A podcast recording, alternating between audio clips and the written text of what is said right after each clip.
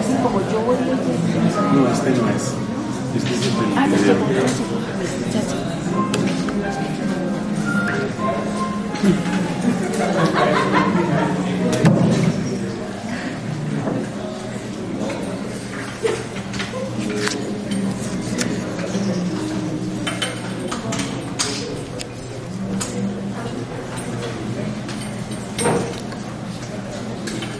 Iniciamos entonces nuestra cátedra Tomás de Aquino.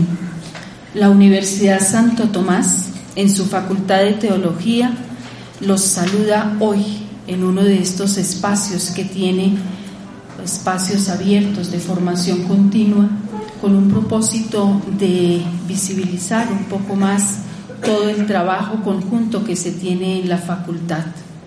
Hoy terminamos nuestra jornada, nuestra cuarta cátedra, versión de Santo Tomás de Aquino, con un tema muy especial, un tema que quiere cerrar todo el proceso filosófico que se viene llevando a cabo desde los inicios de esta cátedra. Nos acompaña en esta noche el padre Fray Nelson Medina. Él va a desarrollar el tema sentido y significado de la historia humana como economía soteriológica hacia la paz. Hace ocho días el doctor Omar León nos acompañaba también y nos daba las bases para este proceso y para el tema que hoy vamos a cerrar. Como es costumbre, iniciamos nuestra cátedra con la oración para implorar las luces del Espíritu y que sea Él el que oriente nuestro proceso. Y lo vamos a hacer a la luz de la oración de Santo Tomás, una oración que creo que cada jueves cuando la pronunciamos va quedando más en nuestra mente, en nuestro corazón y en nuestro sentir. Por eso, a una sola voz, proclamemos juntos. Creador inefable, tú que eres la verdadera fuente de luz y el soberano principio de sabiduría, dígnate infundir en las tinieblas de mi entendimiento un rayo de tu claridad, apartando de mí la doble oscuridad en que he nacido, el pecado y la ignorancia. Tú que haces elocuente la lengua de los niños, Instruye mi lengua e infunde en mis labios la gracia de tu bendición. Dame agudeza para entender, capacidad para asimilar, método y facilidad para aprender, sutileza para interpretar y gracia copiosa para hablar. Dame acierto al empezar, dirección al progresar y perfección al acabar Tú que eres verdadero Dios y verdadero hombre, que vives y reinas por los siglos de los siglos. Amén. Nos podemos sentar. Les recuerdo que como hoy tenemos la última cátedra de esta cuarta versión de la cátedra de Tomás de Aquino, vamos a realizar una jornada especial tenemos la conferencia a cargo de el padre Fray Nelson Medina. Vamos a tener la presentación de nuestra quinta versión 2016 de la cátedra. Vamos a realizar también la evaluación porque sus expresiones son muy válidas para el proceso que lleva la universidad y también como insumo para la preparación de la cátedra 2016. Al finalizar, vamos a tener también un compartir como cierre y agradecimiento de esta cátedra. Como ya conocen al padre Fray Nelson Medina, que va a ser el encargado de cerrar entonces este espacio de formación, voy a recordar algo de la hoja de vida. Él es doctor en teología fundamental, eh, tiene su maestría en teología de la Pontificia Universidad Javeriana y es licenciado en filosofía y ciencias religiosas. Creo que goza de una alta aceptación también y ha participado en diferentes eventos a nosotros también acá, nos acompañó en una de las cátedras iniciando, entonces sin más preámbulos los dejo con el padre Fray Nelson Medina.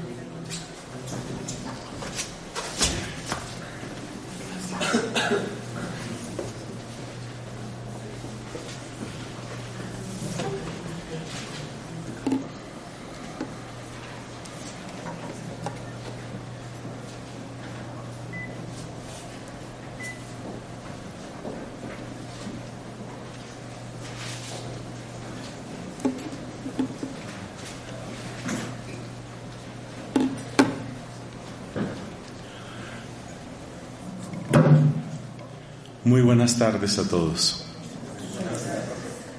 En primer lugar, quiero agradecer la confianza manifestada por el padre Adalberto Cardona, decano de División de Filosofía y Teología de la Universidad Santo Tomás, al cursarme invitación para este momento de la Cátedra Tomás de Aquino.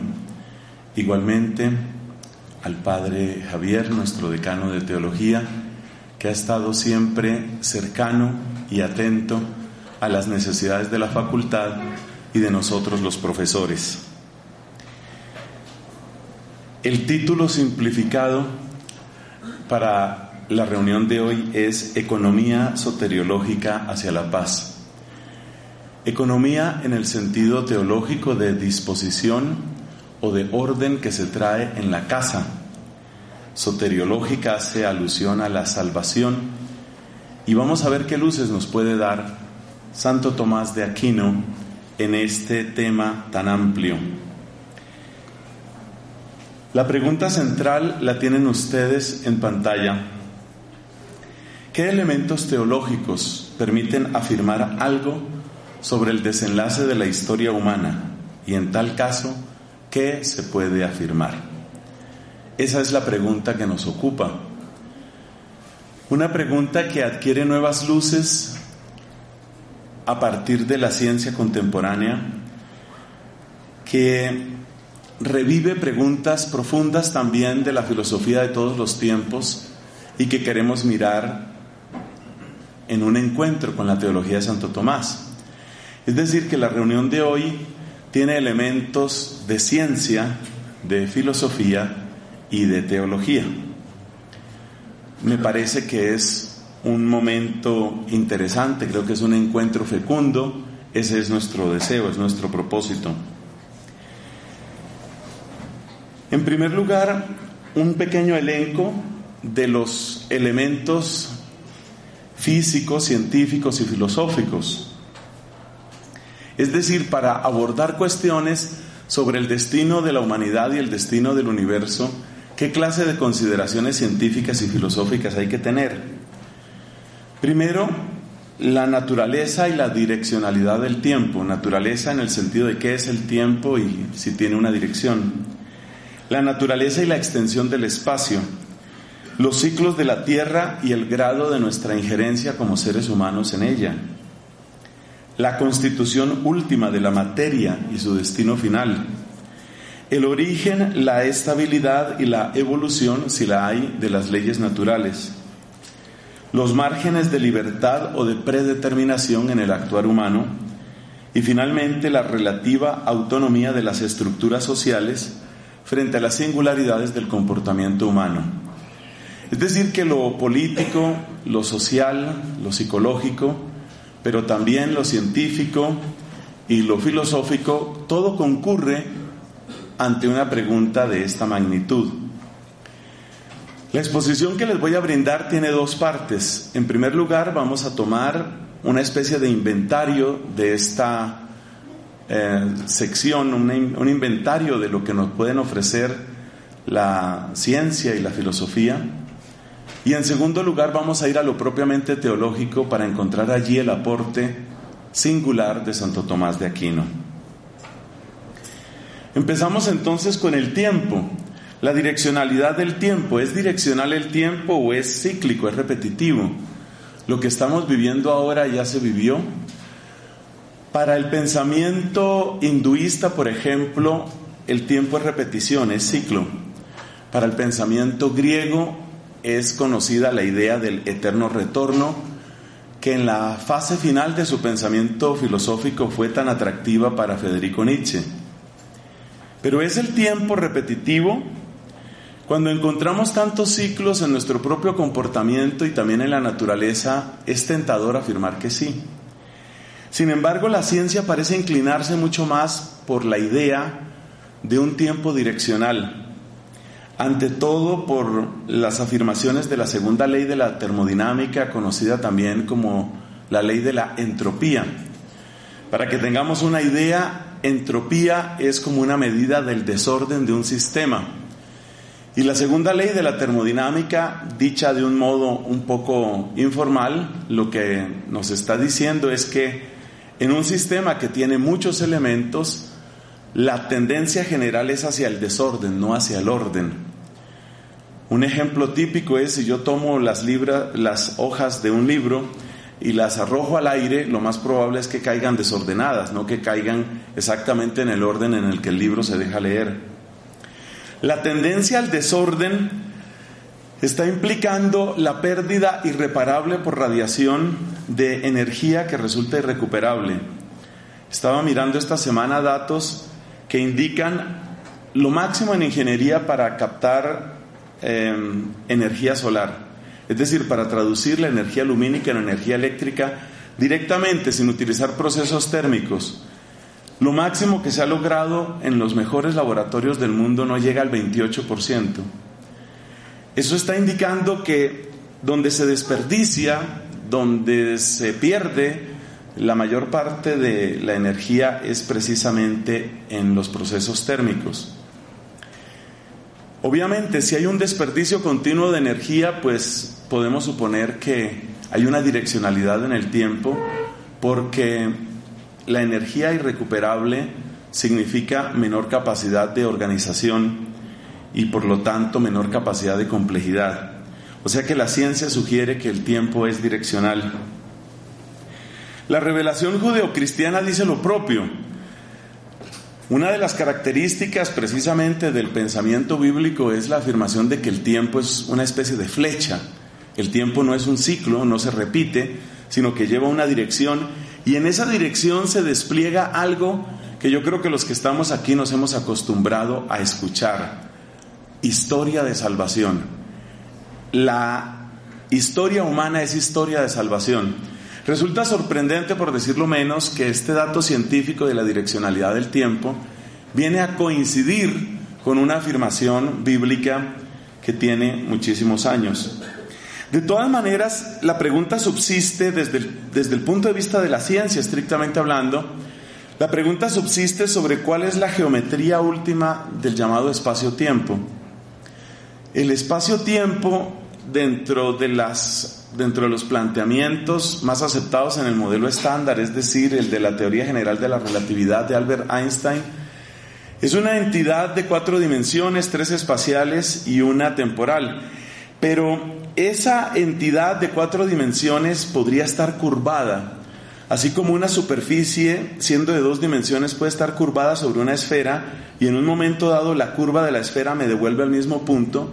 Entonces hay quienes preguntan si el espacio cuatridimensional podría estar en una geometría de orden superior, de modo que una curva, una especie de curvatura en ese espacio de orden superior, llevara, por ejemplo, a una especie de retorno. Hasta el momento no tenemos ninguna demostración de que sea así.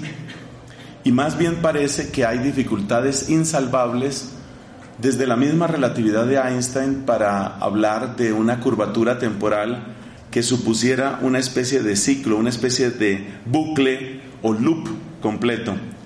Así que, ¿qué nos deja la ciencia con respecto al tiempo? Nos deja la idea de la direccionalidad. Avancemos en cuanto al espacio que encontramos, que el universo es irremediablemente expansivo. Una de las cosas que me impactan dentro de mi recorrido académico, intelectual, que me ha permitido el Señor Dios y que me ha permitido mi orden dominicana, es que cuando yo era joven y estaba estudiando física pura en la Universidad Nacional, había una pregunta que estaba sin resolver y hoy esa pregunta está resuelta. La pregunta sin resolver era el balance entre la cantidad de materia y la cantidad de espacio. Evidentemente, un universo que tiene una densidad de materia después de un cierto rango es un universo que aunque se esté expandiendo, como es un hecho, terminará finalmente por contraerse.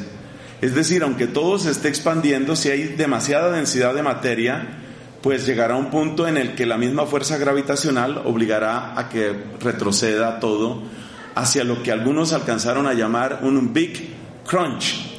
Así como ha habido un Big Bang, habría un Big Crunch. Esa era una pregunta abierta cuando yo era joven. La pregunta sobre si la densidad de materia iba a conducir a un Big Crunch. Pero resulta que se han hecho una serie de medidas, medidas muy amplias sobre todo lo que se llama la radiación de fondo en el universo, y la conclusión a la que se ha llegado es bastante melancólica. Para aquellos de ustedes que tengan un temperamento así un poco, un poco melancólico, eh, hay algo dramático en esto porque se ha demostrado que la densidad de materia y la velocidad de expansión del el espacio no da para que nunca se vuelvan a juntar las piezas. Es decir, el universo es irremediablemente expansivo. Hay algo mucho más misterioso en esto, misterioso en el origen. En los primeros milisegundos de existencia del universo hubo una cosa que se llamó periodo inflacionario. El periodo inflacionario supone una expansión a mayor velocidad de la que nosotros conocemos hoy. Bueno, no vamos a explicar nada del periodo inflacionario aquí, solo afirmar que existe, pero hay algo que sí está sucediendo en nuestro tiempo. El periodo inflacionario pues sucedió hace unos 13.7 miles de millones de años. En cambio, lo que sí está sucediendo en nuestra época es que se da una expansión y oiga esta expresión, se da una expansión no de las cosas en el espacio, sino una expansión del espacio mismo. La expansión del espacio mismo es algo sumamente misterioso. Lo vamos a reencontrar después como uno de los grandes desafíos de la física contemporánea eh, con el término energía oscura. Eso significa que desde el punto de vista de la física, la perspectiva que aguarda el universo es una muerte por frío y por aislamiento. Cuando nosotros nos asomamos en una noche despejada, vemos una gran cantidad de estrellas que se agrupan en la dirección oriente-occidente, corresponden a la Vía Láctea. Pero además de las estrellas de nuestra Vía Láctea, nuestra galaxia, se alcanzan a ver algunos puntos que no son estrellas, sino que son otras galaxias. Eh, a la velocidad a la que se están expandiendo las galaxias, el hecho concreto es que de aquí a unos cientos o miles de millones de años, si hubiera seres humanos, ellos ya no podrán conocer jamás la existencia de otras galaxias, porque éstas se habrán apartado tanto que no habrá posibilidad de que su luz nos alcance. La expansión del espacio supone, de hecho, la superación de los límites de la velocidad de la luz, que es un límite pues propio de la teoría eh, especial de la relatividad de Einstein. Lo que afirma Einstein es que nada puede propagarse a más de 300.000 kilómetros por segundo en el espacio vacío. Pero el problema es que la expansión que tiene el universo ya demostrada es expansión del espacio, lo cual significa que hay galaxias que se están alejando de nosotros a una velocidad superior a la velocidad de la luz, no porque ellas se muevan en el espacio, sino porque el espacio se dilata. Esa dilatación del espacio es uno de los misterios más grandes que tenemos y supone la muerte del universo por frío y por aislamiento. Porque una vez que esta galaxia nuestra, en la que estamos, nosotros lo llamamos la Vía Láctea, quede completamente aislada y se termine de consumir la energía de las estrellas que se encuentran en esta galaxia, no hay ninguna otra fuente de energía que se pueda obtener. En ese sentido, la física nos hace planteamientos que aunque no son directamente filosóficos, sí tienen una implicación en el ánimo humano. A mí, por ejemplo, pensar en esa especie de cementerio frío que va a ser el universo me alcanza a causar bastante impresión. Bueno, hablemos del siguiente punto. ¿Qué otra consideración hay que tener en cuenta al hablar del futuro del universo y de la humanidad? Hay que hablar de los ciclos de la Tierra. El avance de la ciencia, el progreso de la ciencia ha llevado a descubrir ciclos cada vez más amplios. Es muy fácil descubrir el ciclo del día y de la noche, por supuesto. Luego, mirando la luna y las fases de la luna, se pueden descubrir ciclos, los ciclos mensuales. La noción de mes proviene básicamente de la luna. Es la luna con su ciclo de unos 28 días la que obligó a pensar que había ciclos. Y eso quedó plasmado en la sabiduría, por ejemplo, de muchos campesinos que todavía en esta época dicen la mejor época para sembrar, el mejor tiempo para sembrar es, qué sé yo, cuarto creciente, cuarto menguante. No tengo yo esa sabiduría, pero nuestros campesinos sí saben cuándo hay que sembrar. Y muchas jóvenes también saben cuándo tienen que cortarse el cabello de acuerdo con el ciclo de la luna. Existe también los ciclos de los años. Por supuesto, esto se nota más en los países que tienen estaciones. Entonces, el progreso de la ciencia ha llevado al descubrimiento de ciclos anuales. Se ve que el invierno retorna cada ciertas épocas. Se ve que a veces los días son más largos que las noches y que las noches son más largas que los días, pero hay dos momentos en el año que son llamados los equinoccios, que corresponden aproximadamente al 21 de marzo y al 21 de septiembre, en los que la duración del día y la duración de la noche son iguales. Esos ciclos se pueden observar. Claro, cuando uno ya habla de ciclos anuales, ya está hablando de un espacio, de un recorrido en el tiempo que es mayor. Pero luego se han descubierto otros ciclos. Por ejemplo, hay un ciclo que, que dura unos 11 años. Las manchas solares, esto fue algo que empezó a observarse a partir del siglo XVII con Galileo. Eh, las manchas solares se presentan en nuestra estrella, en el Sol, se presentan de un modo muy particular. No tienen la misma densidad, sino que hay tiempos donde hay muchísimas manchas y hay tiempos donde hay poquísimas manchas. Y estos ciclos de manchas del Sol duran más o menos 11 años. Eso quiere decir que ya es un ciclo más amplio. Luego están otros ciclos todavía mayores, por ejemplo los ciclos de fluctuación del campo magnético, investigando las piedras, investigando los rastros geológicos, se puede llegar a conclusiones que me parecen totalmente sorprendentes. Los polos magnéticos que nosotros conocemos, polo norte y polo sur, han cambiado. Eso significa que ha habido tiempos durante la humanidad en que el campo magnético disminuye hasta apagarse, dura decenas, centenares, miles de años sin campo magnético realmente sensible la Tierra y luego cambia y lo que era polo norte pasa a ser polo sur y lo contrario.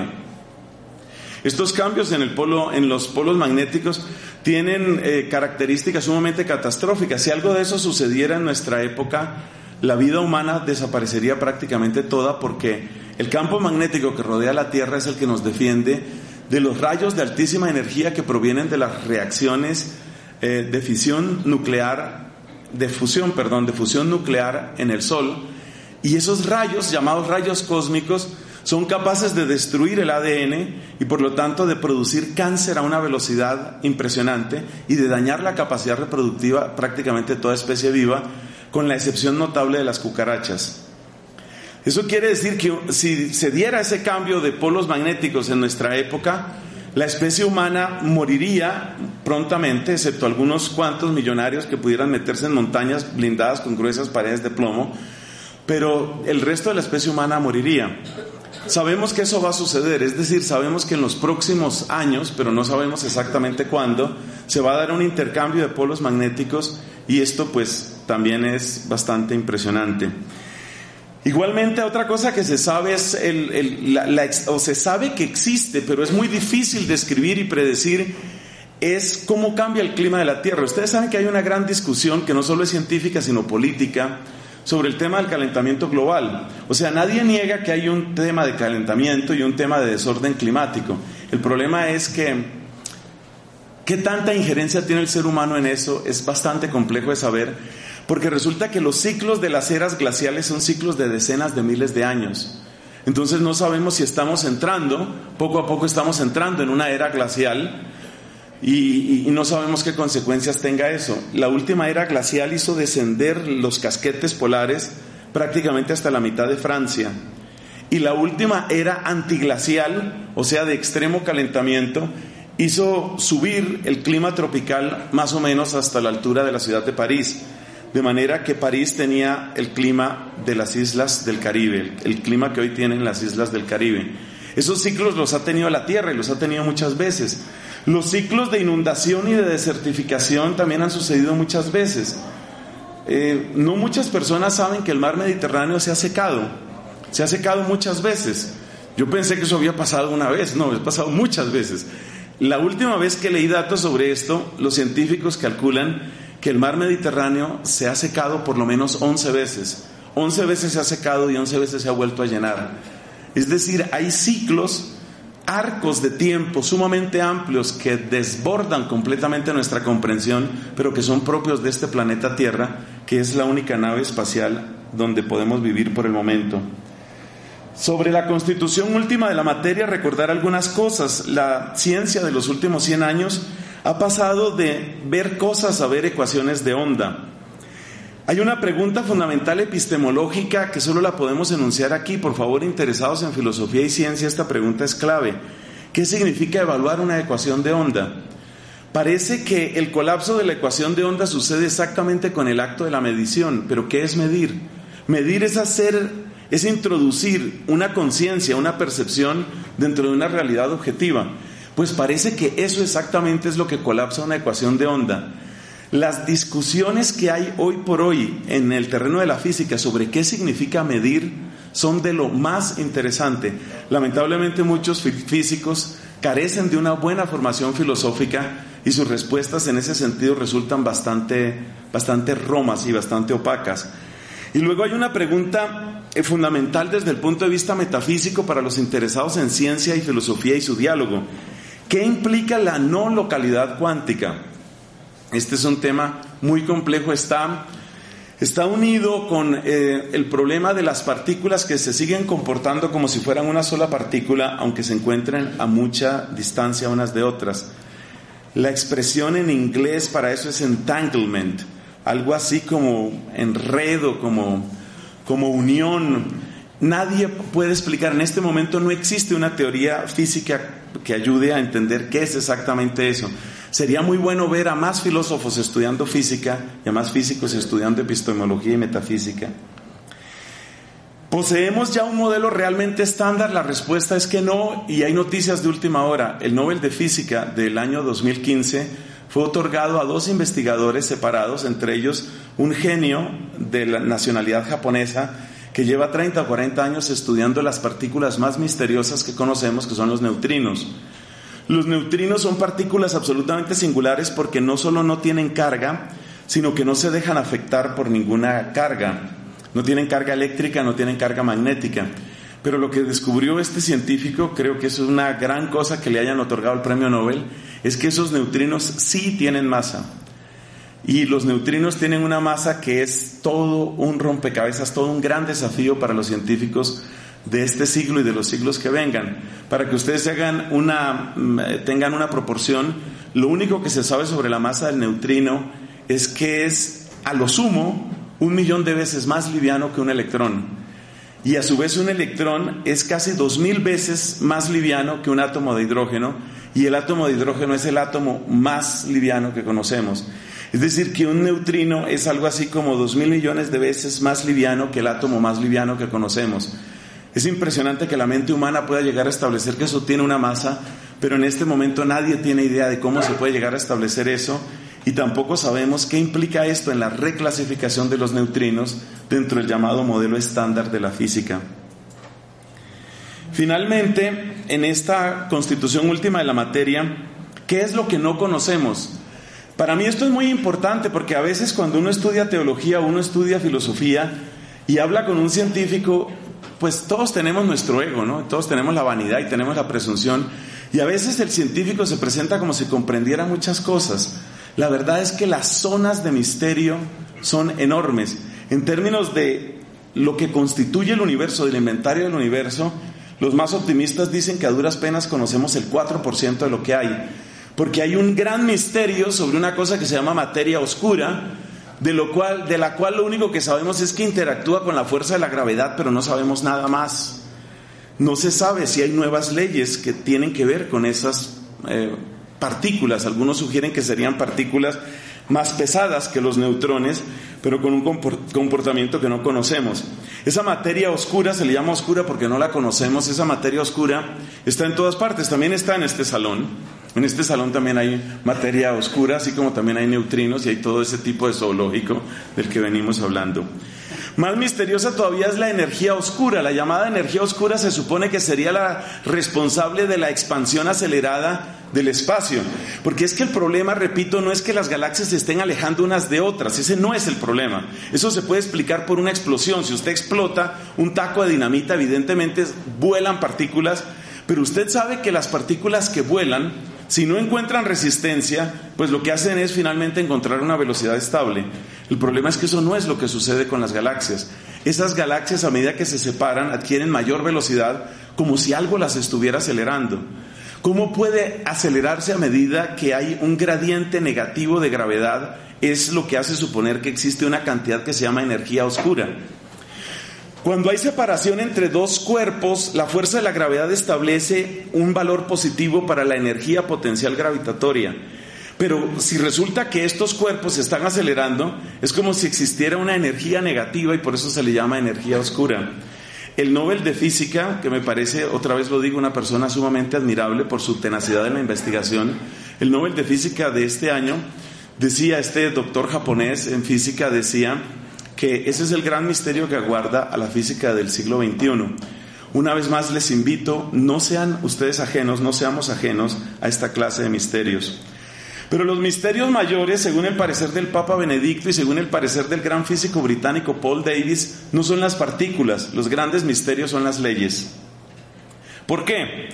Porque resulta que no tenemos una explicación de dónde vienen las leyes, por qué las leyes tienen las formulaciones que tienen. Eso no lo conocemos. Se puede condensar todo lo que sabemos de electromagnetismo, se puede condensar a través de unas maravillosas ecuaciones diferenciales que fueron escritas por un hombre llamado Maxwell en el siglo XIX, uno de los más portentosos genios de la física en ese siglo. O sea, tú puedes condensar todo lo que se sabe de electricidad y magnetismo en cuatro ecuaciones, creo que son cuatro ecuaciones diferenciales vectoriales. Ahí te cabe todo el electromagnetismo de todo lo que es conocido en todo el universo. ¡Wow! Eso es impactante. Pero resulta que, ¿por qué son esas, esas leyes específicas? ¿De dónde vienen esas leyes? Realmente lo que hace la ciencia es descubrirlas, pero finalmente no tiene una respuesta a la pregunta de por qué. ¿Por qué son esas leyes? Un problema parecido es el de las condiciones iniciales o llamados parámetros irreductibles que tienen que ver con esas mismas leyes. De tantas cifras, yo sé que son más de 100 cifras, pero yo no tengo tanta memoria. De todas las cifras, la única que me acuerdo es la proporción que hay entre la masa del protón y la masa del electrón. Es un número que es algo así como 1854. Todo el mundo sabe que si la masa del protón no fuera 1854, sino 1890 veces la masa del electrón, o si el protón no fuera 1854, sino por ejemplo 1600 veces la masa del electrón, si ese número fuera diferente, de tal manera cambiaría el universo que probablemente no tendríamos los fenómenos que han dado origen a lo que vemos. Pero ¿quién puso ese número ahí? ¿Por qué es 1854? Y como el número 1854 hay otra gran cantidad de cifras. Por ejemplo, la distancia mínima posible dentro de la física cuántica, la distancia mínima posible entre dos partículas es la llamada distancia de Planck. Es una distancia infinitesimal, pero es una distancia medible y es una distancia que se ha establecido. ¿Por qué es esa, esa distancia y no otra? ¿Por qué ese número? Realmente nadie tiene respuesta para eso. Nadie tiene respuesta, no quiere decir que no se deba buscar la respuesta. Estamos simplemente comentando lo misterioso que es el examen de estos temas. Por supuesto, eso lleva a la pregunta que ustedes tienen ahí al final. ¿Cuáles son las probabilidades reales para la hipótesis de la evolución? A mí me aterra el dogmatismo con el que tanta gente habla de la historia, habla de la evolución como una cosa que tiene que suceder prácticamente forzosamente. Es decir, si tenemos un planeta y hay rayos cósmicos, rayos ultravioletas, y eso se está sacudiendo y sacudiendo, llegará un momento en el que va a salir un ser vivo. Pero la verdad es que esa es una súper, súper, súper simplificación absolutamente irresponsable. Los últimos datos indican cosas tan sorprendentes como para que como esta, para que pudiera existir vida en el planeta Tierra, era necesario que existiera la luna. ¿Qué tiene que ver la luna con el hecho de que haya vida en la Tierra? Bueno, pues tiene que ver con una cantidad de cosas, porque la luna surgió de la colisión de un planeta del tamaño de Marte con lo que en ese momento era la Tierra. Y eso creó este diseño de planeta. es que este planeta es supremamente particular, porque la proporción que tiene este planeta entre material metálico y material rocoso es una proporción anormal, es una proporción excepcional. Y la razón por la que este planeta tiene esa proporción es por la colisión que se dio entre ese protoplaneta del tamaño de Marte que sacó una gran cantidad de material. Ese material que pertenecía más bien a la corteza terrestre, agrupándose después produjo la luna. Eso fue de ahí fue que salió la luna. Entonces la luna tiene una densidad mucho menor por metro cúbico, una densidad muchísimo menor que la densidad que tiene la Tierra. La razón es que en un impacto de esos lo que vuela primero es lo que es más liviano. Así se creó un planeta que tiene las características magnéticas de la Tierra, las cuales son indispensables para que los rayos cósmicos no destruyan la evolución, eh, la, la reproducción por medio del ADN. Entonces, yo solamente les invito, aquí no se trata de pelear con la evolución, yo solamente les invito a que ustedes sean mucho más críticos con respecto a este tema, porque la, la, evaluación de la probabilidad real del sistema postulado por la evolución a nivel genético es mucho más compleja. Eso de tener en cuenta cuál es el área habitable de un planeta, eso de tener en cuenta qué planetas pueden albergar agua y todo ese tipo de características. Realmente estamos en un planeta que es supremamente especial. Bueno, vamos terminando esta parte filosófica la complejidad del actuar humano, factores, las predisposiciones genéticas, los balances bioquímicos y hormonales, los circuitos neuronales autónomos, todo ese tipo de cosas que funcionan como automáticamente dentro de nosotros, los condicionamientos de bajo umbral, los que uno en el lenguaje del psicoanálisis uno recibe sin darse cuenta. Y luego la gran pregunta filosófica que la dejo aquí eh, solamente enunciada toda racionalidad, es decir, el hecho de que el comportamiento pueda ser explicado de una manera racional, indica que el comportamiento está predeterminado, elimina eso la libertad humana. Sería fascinante leer filósofos que hayan trabajado sobre esto, seguramente los hay. La vida pues es una serie de experimentos, el todo es más que la suma de las partes. Recordemos la famosa teoría de los memes, y su parcial independencia de sus huéspedes. Los memes son ideas, consignas, modas, maneras de pensar, maneras de actuar, valoraciones éticas que se van volviendo cada vez más em, populares, es decir, van siendo acogidas en un mayor número de individuos. Esto corresponde con el concepto de viralidad que es tan necesario hoy en el estudio de las redes sociales. Pero de nuevo aquí surge una pregunta dramática que hace que una idea parezca aceptable, posible, probable, forzosa. Porque en ciertas épocas de la vida a todo el mundo le parecía normal tener un rey. Pero si mañana alguien dijera, me postulo para rey en Colombia, pues nos reiríamos de un loco que, que no tiene nada que decirnos. ¿Por qué en ciertas épocas? ¿Qué es lo que hace que las ideas resulten aceptables? ¿Y quiénes están detrás de la modulación de esas ideas. Ahí es donde aparecen las cuestiones de ingeniería social. La ingeniería social es el arte de hacer aceptables ideas. ¿Qué tenemos que hacer para que un determinado pensamiento se vuelva normal, se vuelva moneda corriente dentro de la gente? Bueno, en este recorrido a altísima velocidad ustedes se dan cuenta que la filosofía nos deja con más preguntas, pero nos deja también con un universo absolutamente fascinante. Nos damos cuenta que el final del universo es algo bastante dramático y nos damos cuenta también que hay una serie de variables que no podemos controlar, como son las leyes físicas y sobre todo las que tienen que ver con el comportamiento humano y con el comportamiento social. Pasemos a la parte teológica. Los elementos teológicos a tener en consideración dentro de un análisis de esta clase son los que ustedes tienen ahí en pantalla. Dios creador y la creación, la providencia divina, el cronos y el kairos, el pecado como distancia, la redención como retorno, esta es la parte que más nos va a interesar hoy, el papel de la gracia divina y su interacción con la libertad humana, el juicio particular y el juicio universal y las llamadas postrimerías. De aquí en adelante nuestro guía principal es Santo Tomás de Aquino. Recordemos ante todo que fue la teología cristiana la que hizo posible la ciencia moderna, ¿no?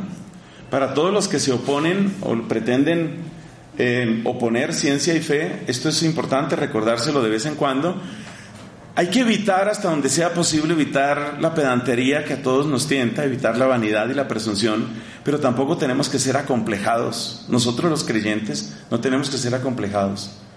¿Por qué la ciencia moderna surgió en Europa, en la Europa cristiana, y no surgió en las tribus africanas, no surgió en el sistema de castas de la India, no surgió en el sistema imperial supremamente estable de China? La razón principal es el cristianismo. Desde el punto de vista epistemológico, el cristianismo fue el humus fecundo que hizo posible el surgimiento de la ciencia moderna. ¿Por qué? Porque el cristianismo aportó dos elementos teóricos que eran indispensables para la ciencia tal como la conocemos. Primero, el hecho de la afirmación de la racionalidad. Existe un logos. Esta idea le fascina al Papa Benedicto. Yo quisiera leerles aquí unos dos o tres textos del Papa Benedicto, pero ustedes los pueden encontrar simplemente buscando en internet. Pongan logos y Benedicto XVI, entre comillas, Benedicto XVI, y van a encontrar textos de este hombre donde él precisamente hace ver eh, cómo la afirmación del logos cristiano, lejos de impedir la ciencia, hizo posible la ciencia. Porque el hablar de una racionalidad es hablar de que mi mente puede entender algo de la naturaleza.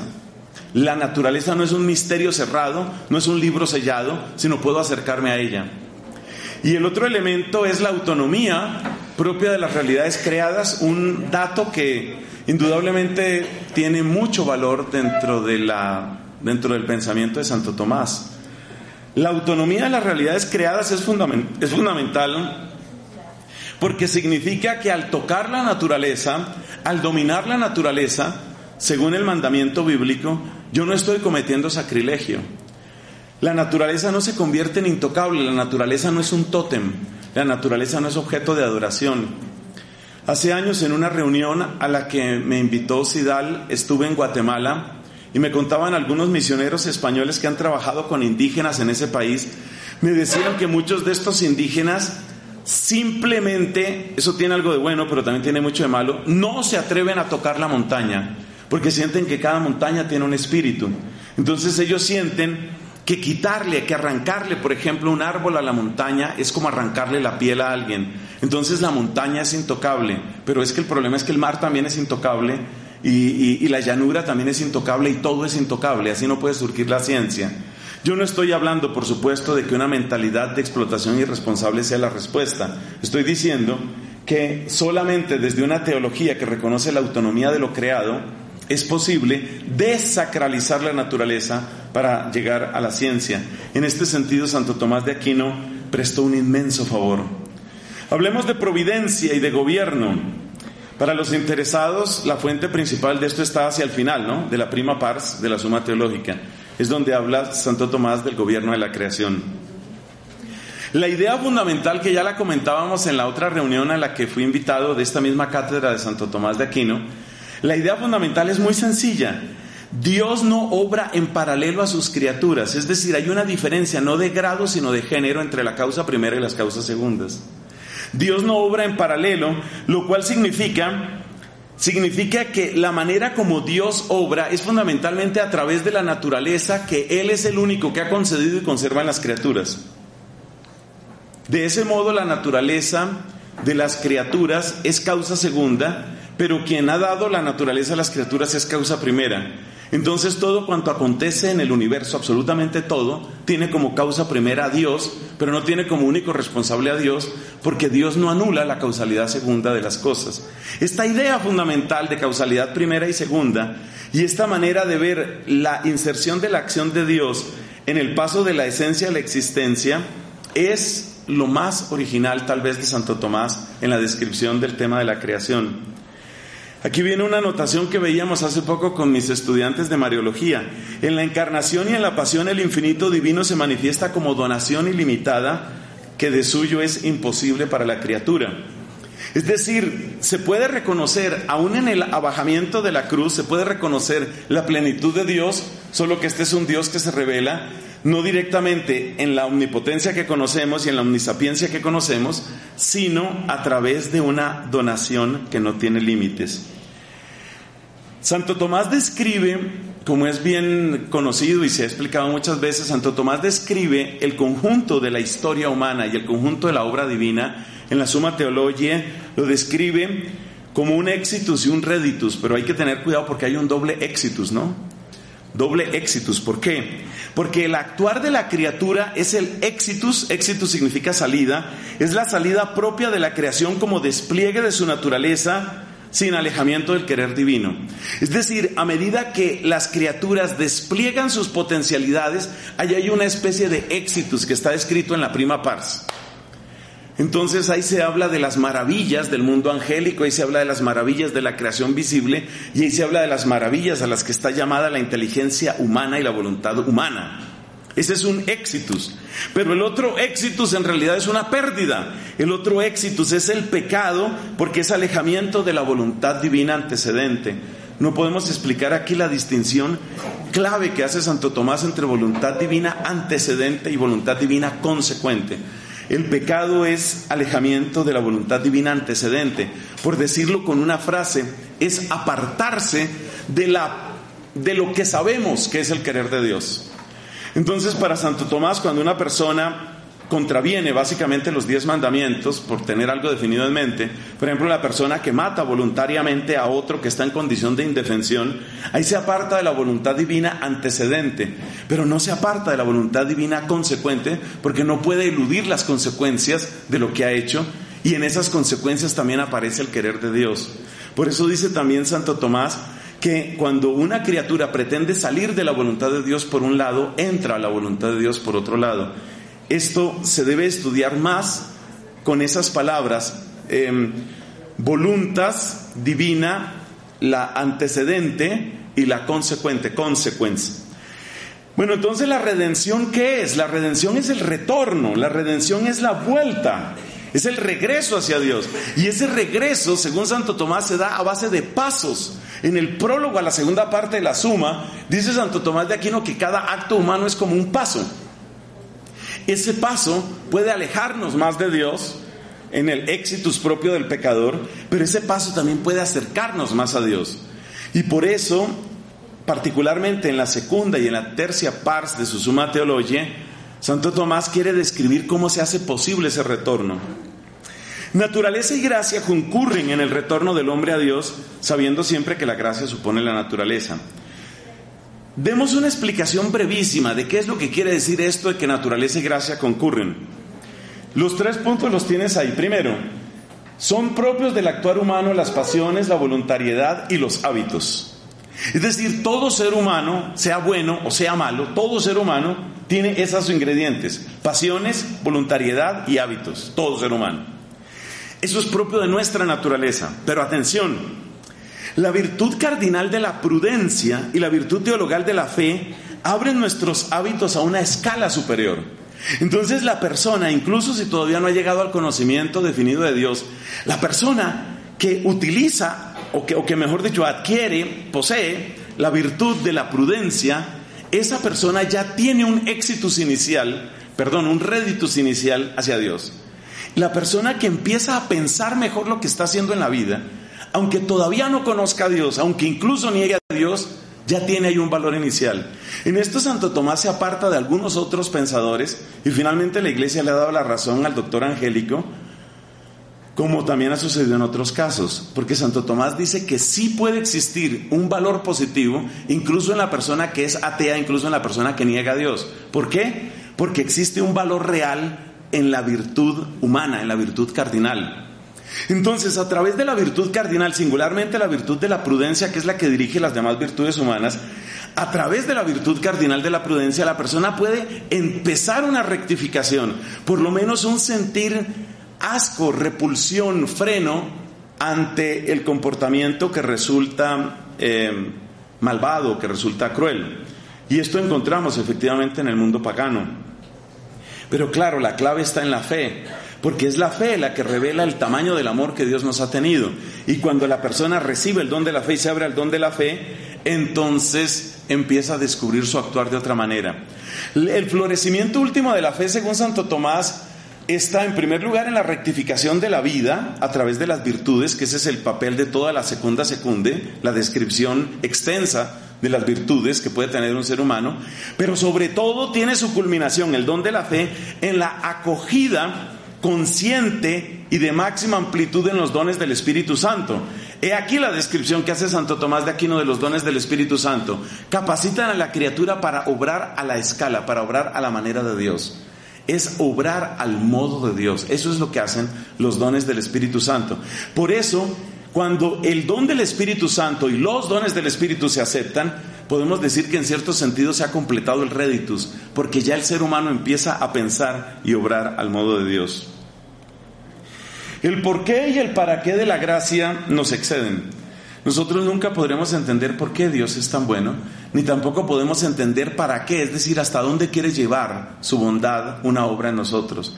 El por qué y el para qué de la gracia nos rebasan, pero el qué de la gracia, es decir, lo que sí hace, nos permite hacer esta afirmación. El qué de su actuar, el qué del actuar de la gracia, es justo a la medida de nuestra naturaleza caída y herida. La gracia creada nos hace obrar de modo más nuestro y a la vez más de Dios. Es lo que algunos llaman una acción teándrica, ¿no? Es la, la, gracia nos hace obrar más al modo nuestro, pero al mismo tiempo el modo nuestro resulta ser el modo más de Dios. ¿Cómo se puede describir esto? Algunos han utilizado la analogía del escritor y del personaje dentro de la obra. A medida que el personaje a medida que el autor conoce mejor a su personaje y lo describe mejor, ese personaje adquiere más su rostro definido, pero pasa a ser más el personaje de ese autor. Es una comparación lejana, es una metáfora distante, pero de algo sirve. Eso, eso acontece con nosotros. En la medida en que nosotros nos vamos abriendo al actuar de Dios, entonces eh, sucede la maravilla de que cada uno se siente más él mismo o ella misma, pero a la vez somos más el estilo de Dios. Donde mejor se nota esto, por supuesto, es en los santos. Bueno, vamos terminando. Juicio particular y juicio universal. La dimensión corpórea, pública, material del ser humano hace que el obrar de nosotros los seres humanos tenga una dimensión objetiva con consecuencias que están más allá del sujeto. Es muy interesante la explicación que da Santo Tomás de Aquino sobre la, por qué es necesario un juicio universal después del juicio particular. La explicación la da Tomás en su comentario al libro de las sentencias de Pedro Lombardo, porque como he sabido esa parte, la suma no la alcanzó a escribir él. Entonces eso no se puede buscar en la suma porque no está ahí. Pero en su comentario a las distinciones, en su comentario a la obra de las sentencias de Pedro Lombardo, Tomás de Aquino sí que explica este punto. Y la razón me parece absolutamente maravillosa. Él dice que se necesita un juicio universal, además del juicio particular, porque el juicio particular juzga lo que han sido mis actos de voluntad hasta el momento en el que yo muero. Pero las consecuencias de lo que yo hice en vida siguen y siguen y siguen hasta los últimos tiempos. Entonces el juicio universal no cambia la esencia del juicio particular, pero el juicio universal lo que sí hace es presentarle a cada persona, según Santo Tomás, tanto los salvos como los condenados, presentarle hasta dónde llegaron sus consecuencias. Entonces, por ejemplo, este servidor de ustedes ha recibido muchísima luz, muchísima bondad de una santa dominica que se llama Santa Catalina de Siena. Catalina no me conoció a mí, pero entonces, según Santo Tomás, cuando llega al juicio universal, una de las cosas que podrá presenciar Catalina de Siena es cómo su testimonio de santidad y sus escritos hicieron bien en el siglo XX, en el siglo XXI y seguramente en otros siglos. Es decir, los ecos de la bondad trascienden el espacio limitadísimo de la historia individual y llegan a, a tener resonancias cósmicas, resonancias universales. Esto está en las sentencias, en el comentario de las sentencias de Pedro Lombardo que ofrece Santo Tomás de Aquino. Bueno, pero uno puede ver que se va acumulando tanto el bien como el mal. Y aquí es donde llegamos a donde yo quería llegar. Porque resulta que para Santo Tomás no hay un paralelo completo entre el bien y el mal. Acuérdate que la orden dominicana nació en controversia con el catarismo, que precisamente hablaba de los dos principios. El libro clave de los, de los cátaros era un libro de estilo maniqueo que se llamaba precisamente el libro de los dos principios, que era un paralelo perfecto entre el bien y el mal. Santo Tomás cuando habla del diablo en la Suma Teológica dice, el diablo no es la acumulación de todos los males, aunque Dios sí es la acumulación de todos los bienes.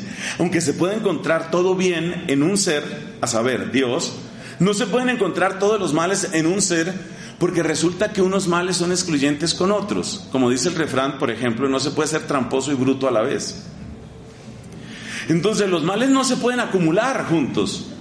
El mal carece de principio de unidad. Por favor, este es un principio metafísico clave de Santo Tomás de Aquino, que es el que resulta indispensable para demostrar que la historia humana tiene una dirección hacia el triunfo finalmente de la gracia. Los malvados, explica Santo Tomás, los malvados carecen de unidad. Los malvados lo único que pueden tener es complicidad. Se necesitan y se usan mutuamente los malvados. Entonces en una banda de narcotraficantes, pues se necesitan, pero cada uno quisiera que los otros no existieran para quedarse con todo. Entonces dice Santo Tomás que no hay verdadera unidad entre los malvados. En una pareja de amantes no hay verdadera unidad. Si, lo único que les une es el placer y el disfrute, no hay verdadera unidad, según Santo Tomás. Entonces, los malvados carecen de unidad y solo alcanzan complicidad. Por eso, de la misma manera, explica este santo, las obras perversas carecen de capacidad de sumar sus intereses. Entonces, la acumulación de las consecuencias de las obras perversas, ¿qué es? Sorpresa. Eso se llama ira de Dios, de acuerdo con la interpretación de Tomás. Tomando un término bíblico sumamente incómodo, ira de Dios, Tomás dice, la ira de Dios no es otra cosa sino la acumulación de las obras perversas. Las obras perversas no tienen fuerza de unidad, sino de destrucción. Entonces uno se da cuenta que al mismo tiempo la historia humana tiene una doble dinámica, según Santo Tomás.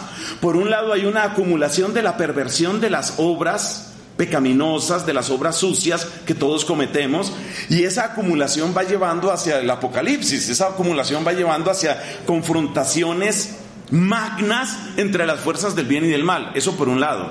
Pero por otro lado resulta que la maldad no tiene estructura de unidad interna. Entonces, ¿quién puede vencer dentro de esa confrontación última? Únicamente el bien. En su comentario a la primera carta a los Corintios, el doctor Angélico habla de lo que significa la gracia y lo que significa la paz, porque San Pablo saluda en la carta a los Corintios diciendo gracia y paz. Y dice Santo Tomás, la gracia es el primero de los bienes, la paz es el que sella todos los bienes. Por eso, la visión de Tomás, después de todo lo que hemos dicho, es una visión de un optimismo racional. Es así lo describiría yo. Tomás ve con serenidad y optimismo racional la historia humana, porque el mal nunca podrá unificarse, porque habrá confrontaciones, pero finalmente es solamente el bien el que puede llegar a consolidarse. Y a ese bien se asoma el sabio, según Santo Tomás, lo dice también en, la, en su Suma contra Gentiles, a ese bien se asoma el sabio, pero a ese bien sobre todo se asoma el santo. Gloria al Padre, al Hijo y al Espíritu Santo.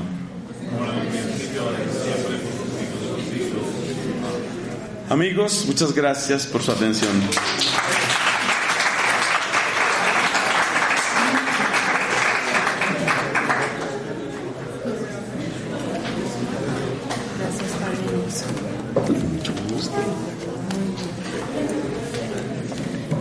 postulados muy claros que nos ayudan a entender un poquito más esta realidad del bien y del mal y la presencia de Dios también en nuestras vidas. Vamos a darle paso ahora a la doctora María Belén que nos va a presentar la cátedra para el 2016. Vamos a recibir unas hojitas para